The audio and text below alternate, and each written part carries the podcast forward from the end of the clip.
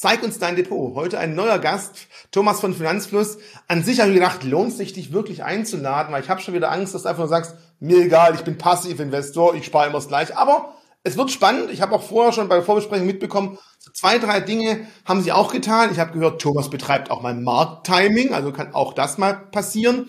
Und genau das möchte ich einfach besprechen. Wie sieht dein Depot aus? Was hast du im letzten Jahr gemacht? Und bist du vielleicht auch von deiner eigenen Theorie so ein bisschen abgewichen, indem du gesagt hast, jetzt lohnt es sich, ich versuche mal mein Glück. Thomas, danke, dass du die Zeit nimmst. Hallo. Danke dir, hallo. Ähm, schön wäre es, wenn es meine eigenen Theorien wären, auf denen ich basiere, aber ja, aber steigen wir doch gleich mal ein. Vielleicht hier mal ganz kurz die Zusammenstellung, wie aktuell dein Depot aussieht. Was da natürlich auffällt, ist ganz klar, wir haben Bitcoin drin. Das ist zum einen der Punkt, wo ich ganz klar mal von dir wissen möchte, seit wann und warum. Und im Vorgespräch haben wir auch gesagt, ich wollte von dir wissen, ich kann mich daran erinnern, auf dem Invest haben wir mal ein Interview geführt, eine kleine Podiumsdiskussion und das wird zur Verzweiflung gebracht, du einfach relativ locker bei fast jeder Frage gesagt hast, mir egal, ich bin Passivinvestor, ich lasse einfach laufen. Das waren ja aber auch Einzelaktienfragen, immer so zum Thema soll ich in das rein, soll ich in das rein, soll ich in das rein. Und da hat sich auch nichts dran geändert. Ja, in unseren Livestreams werden wir auch regel, also jeden Tag gefragt, soll ich in Xiaomi, soll ich in NIO, soll ich in dies, soll ich in das? Und da ist die Einstellung eigentlich genau gleich geblieben.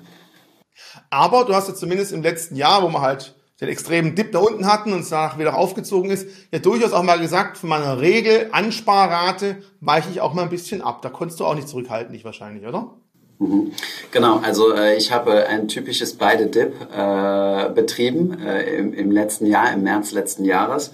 Ähm, hat aber liegt also war jetzt kein Markttiming-Effekt dahingehend, dass ich irgendwie extra Geld auf der Seite habe liegen lassen, was ich dann ähm, bewusst erst dann investieren wollte, wenn ein Dip gekommen ist, sondern ich war in der glücklichen Position, dass ich sowieso noch äh, ein bisschen Cash hatte, was äh, nicht investiert war.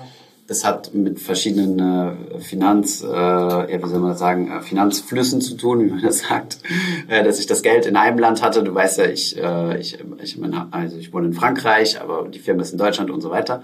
Und hinzu kam, dass wir dann eine Dividendenausschüttung aus unserer Firma vorgezogen haben. Du kannst ja immer, also normalerweise schüttest du ja die Gewinne aus deiner GmbH dann aus, wenn der Jahresabschluss gemacht ist und so.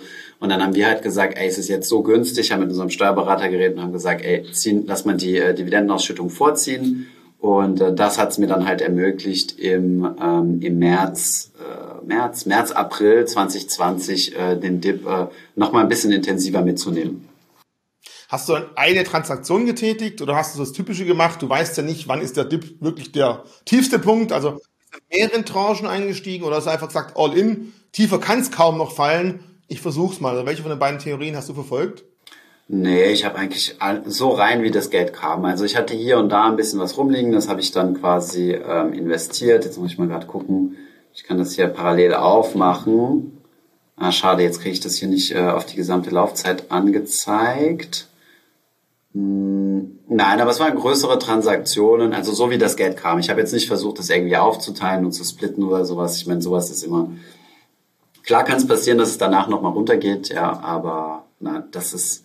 Also ich bin da relativ immun gegenüber so, so einer Angst, in irgendeiner Weise äh, den besten Zeitpunkt zu verpassen oder so. Man verpasst ihn grundsätzlich immer, von daher.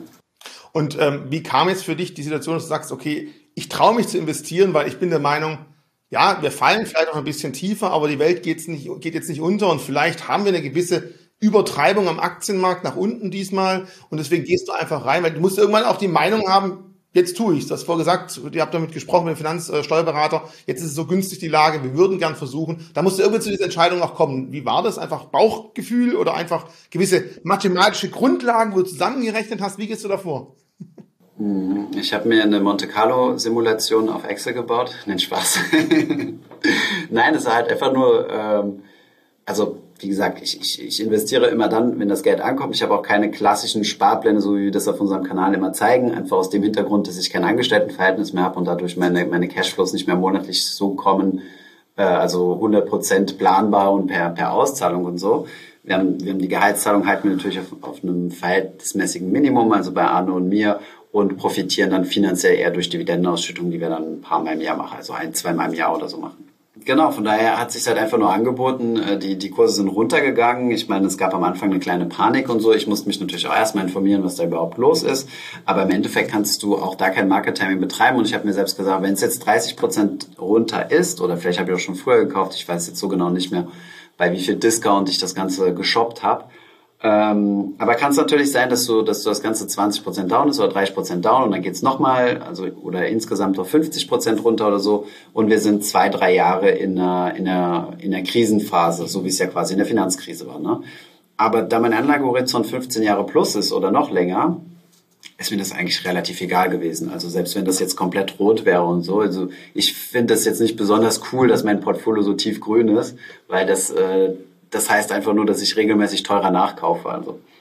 Stand jetzt vielleicht cool. Cooler wäre es halt, wenn du sagst, du bist fertig mit der Ansparphase.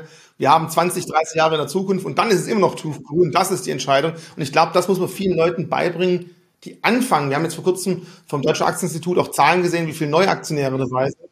Genau, da muss ich halt nur hoffen, dass all die jetzt dabei sind, nicht, wenn es jetzt mal runtergeht, sofort alles wegschmeißen und sagen, nie wieder, sondern ich hoffe, die sehen genauso wie du. 67 Prozent Wachstum in der Alterskategorie 14 bis 29. Verrückt. Wirklich verrückt, ja. Krass, und da hoffe ich gerade, dass viele auch dieses Video auch von euch denn bei Finanzfluss die Videos schauen und einfach sich im Klaren sind, ich kaufe ich kaufe das nicht für heute auf in zwei Monaten, sondern auf 10, auf 15, auf 20 Jahre. Wenn es nur nach oben geht, ab jetzt super. Wenn es aber auch mal fällt, vielleicht gerade gut für die Jüngeren, die neu eingestiegen sind, dass sie noch häufig die Möglichkeit bekommen, du hast gesagt, shoppen, also mal mit günstigen Einstiegskursen einfach sich den Markt zu erschließen und auf lange Sicht dann trotzdem einen guten, effektiven Ertrag zu haben. Das Beste wäre ja für jeden Sparer theoretisch, der für die Zukunft macht, wir laufen 20 Jahre seitlich, der Markt macht gar nichts, man kauft schön brav und nach 20 Jahren man alles wieder in Performance rein. Man hat billig eingekauft und hat dann die Entwicklung, aber man weiß es halt nie. Und darum einfach, wenn der Kurs auch mal fällt und man hat wirklich diesen Horizont, sich im Klaren sein, dann steigt man günstig ein. Historisch gesehen war es immer sehr positiv. Keiner weiß, ob es in der Zukunft so weitergehen kann. Man hört immer wieder von oh, Situationen wie 1928, alles total schrecklich. Ja, aber auch damals zu heute, wenn man 20 Jahre in die Zukunft schaut, sieht es wieder gut aus. Wenn ich nur auf drei, vier Jahresfrist anlege, ja, dann kann man vielleicht durchaus mal kalte Füße haben, aber dann ist insgesamt natürlich auch die Streuung, die Anlage was anderes, anders zu betrachten als eben auf den langen Zeitraum. Wir haben ja in der Community auch ermutigt und ich meine, wir gucken uns regelmäßig Portfolios an in unseren wöchentlichen, letzten Wochen sogar fast täglichen Livestream auf Twitch.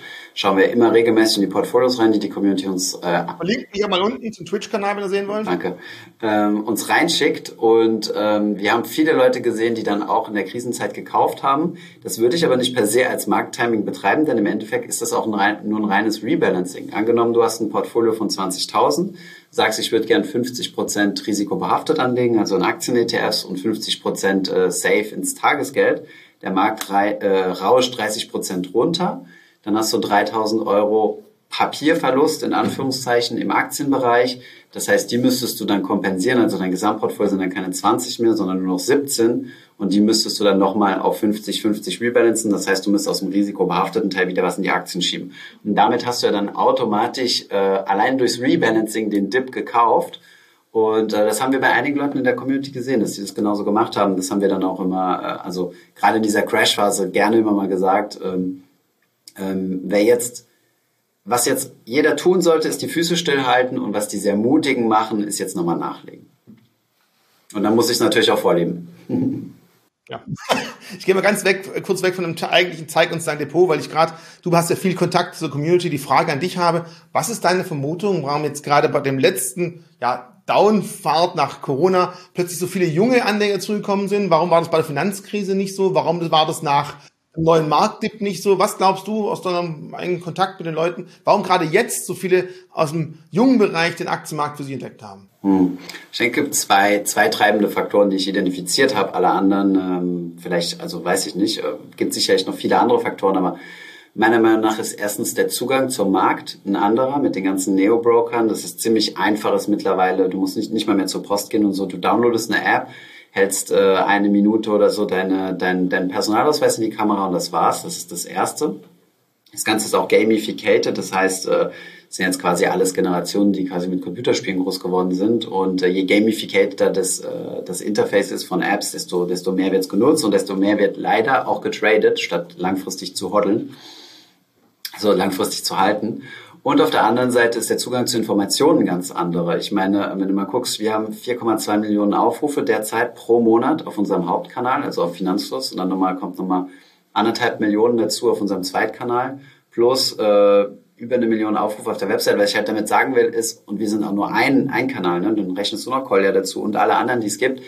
Ähm, der Zugang zu Informationen ist einfach ein ganz anderer. Du brauchst keinen Bloomberg-Kanal mehr, du musst nicht mehr den ganzen Tag auf NTV hängen oder äh, F5 auf der Webseite der Börse Stuttgart drücken, sondern äh, du hast halt alle möglichen... Das passiert von selber übrigens. Ach so, das passiert von selber, genau, stimmt. Ja, vielleicht nicht im News-Bereich. Und ähm, genau, deswegen, also das, äh, ich denke, das sind so zwei Faktoren, die, die schon dazu geführt haben, dass viele junge Leute dann gesagt haben, hey, ich probiere das mal. Und wir merken das übrigens auch, dass es mehr und mehr Mainstream wird, ist, dass wir mit vielen, vielen ähm, normalen YouTubern, also so Entertainment-YouTuber und so weiter, also die, die überhaupt nichts eigentlich ursprünglich mit Finanzen zu tun haben, ähm, dass die jetzt mehr und mehr sich auch auf das Thema Finanzen äh, konzentrieren und, und damit beschäftigen und auch Videos dazu produzieren. Da bin ich gespannt. Ich drücke die Daumen. Ich meine, das ist gut. Die Einstiegshürde, also die Einstiegshürde zu nehmen, ist gut, an den Aktienmarkt zu gehen. Aber genauso wie du sagst, ich hoffe, der nächste Crash spült nicht die ganzen Leute wieder raus. Und ähm, dass es wenigstens einen Teil davon gibt oder dass die Leute sich mehr und mehr bewusst werden, dass langfristig anlegen ähm, nicht unbedingt GameStop zocken bedeutet. Das Gamification kann auch manchmal, du hast selber gesagt, sich sehr viel hin und her traden, kann vielleicht für manche so ein bisschen schwierig werden. Es sieht halt so leicht aus und hier mal klickt, da mal klickt, da kommt ja Konfetti runter. Muss halt immer im Hintergrund bedenken, da ist Bargeld dahinter. Ich habe dafür hoffentlich irgendwo auch arbeiten müssen. Man muss dann die Realität im Auge behalten und solange das jeder versteht, gönne ich jedem die Gewinne und ich freue mich echt tierisch, dass wir so riesen Zuwachs haben. Ich hoffe halt einfach, dass jeder auch bewusst ist, es kann nicht nur die eine Richtung geben. Aber jetzt kommen wir wieder mal zu deinem Depot, dass wir nochmal hier ganz kurz zeigen.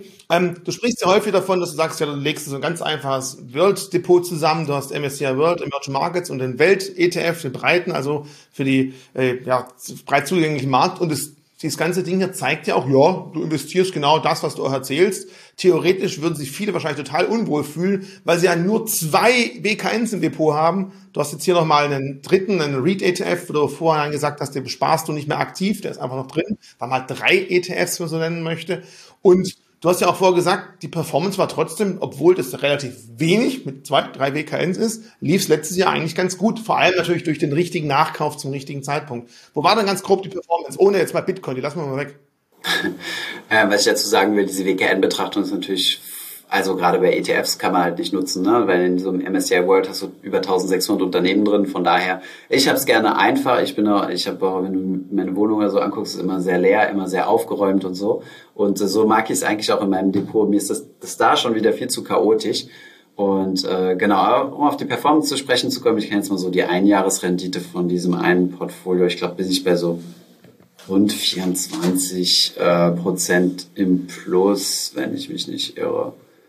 Ähm, genau. Wobei hier, genau, hier steht jetzt 11. Warte mal, muss ich mal gucken. Ah, nee, genau, sorry, ich habe hier nur ein einziges Wertpapier ausgesucht. Also One Year, ja, 13 Prozent mit, äh, also im Einjahresschnitt. Das, be das berücksichtigt aber auch, äh, wie gesagt, Einjahresschnitt. Wir sind jetzt im Februar beziehungsweise im März. Das heißt, es ist noch Januar, Februar von 21 dabei.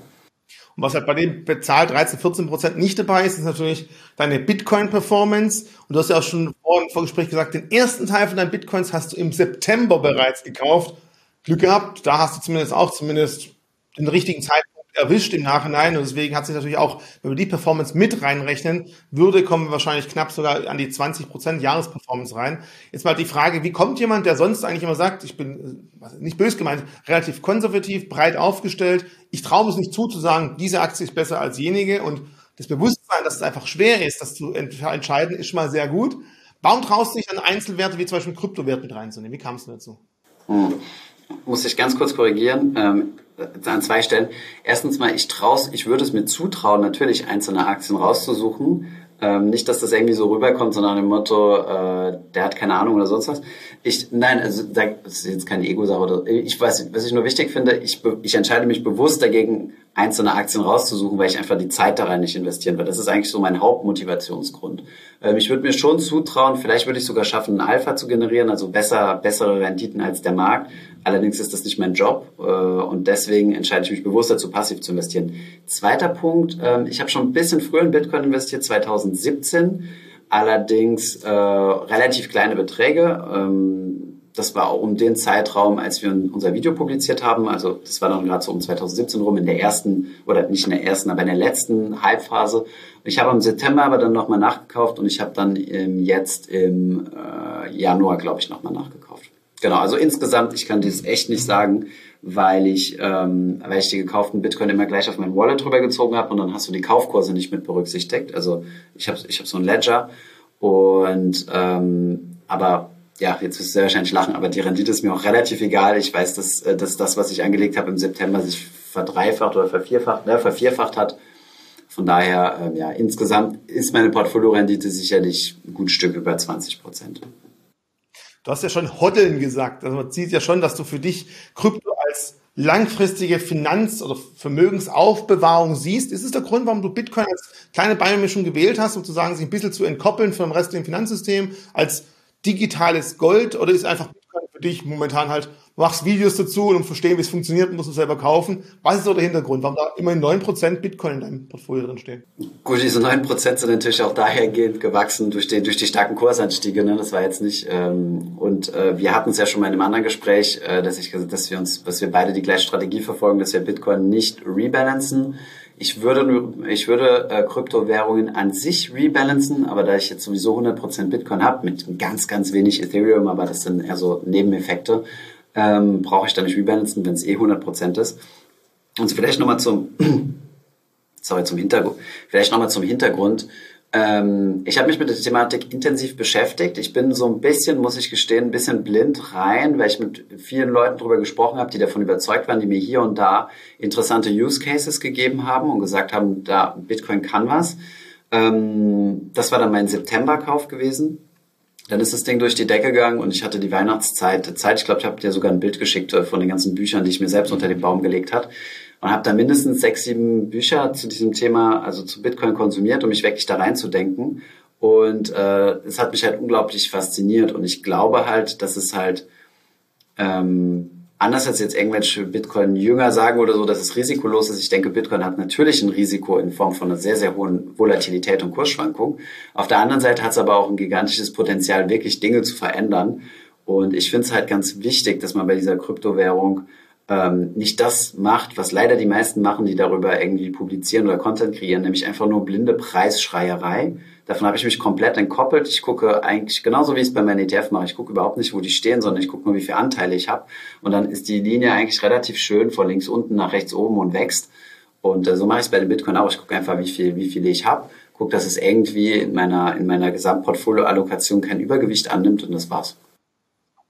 So, letzte Frage zu den zwei Prozent vom Tagesgeld. Das deutet darauf hin, dass wenn du liquide Mittel hast, und du sagst ja, du hast 15 Jahre plus als Anlagehorizont, dass du dann nicht wirklich sagst, ich warte mal ab, vielleicht noch mal, bis der Markt zwei Prozent fällt, sondern du sagst, liquide Mittel sind da, Markt ist auch verfügbar, ich investiere dann wieder, oder? Nein, das ist typischer Notgroschen. Also das ist wirklich eine Rücklage für, wenn ich mal Geld brauche, wie zum Beispiel so jetzt eine neue Wohnung in Paris ähm, da musst du erstmal, sehr wahrscheinlich werden wir da doppelt Miete bezahlen für ein, zwei Monate plus äh, neue Kaution und solche Dinge. Das ist für so, so, sowas geeignet.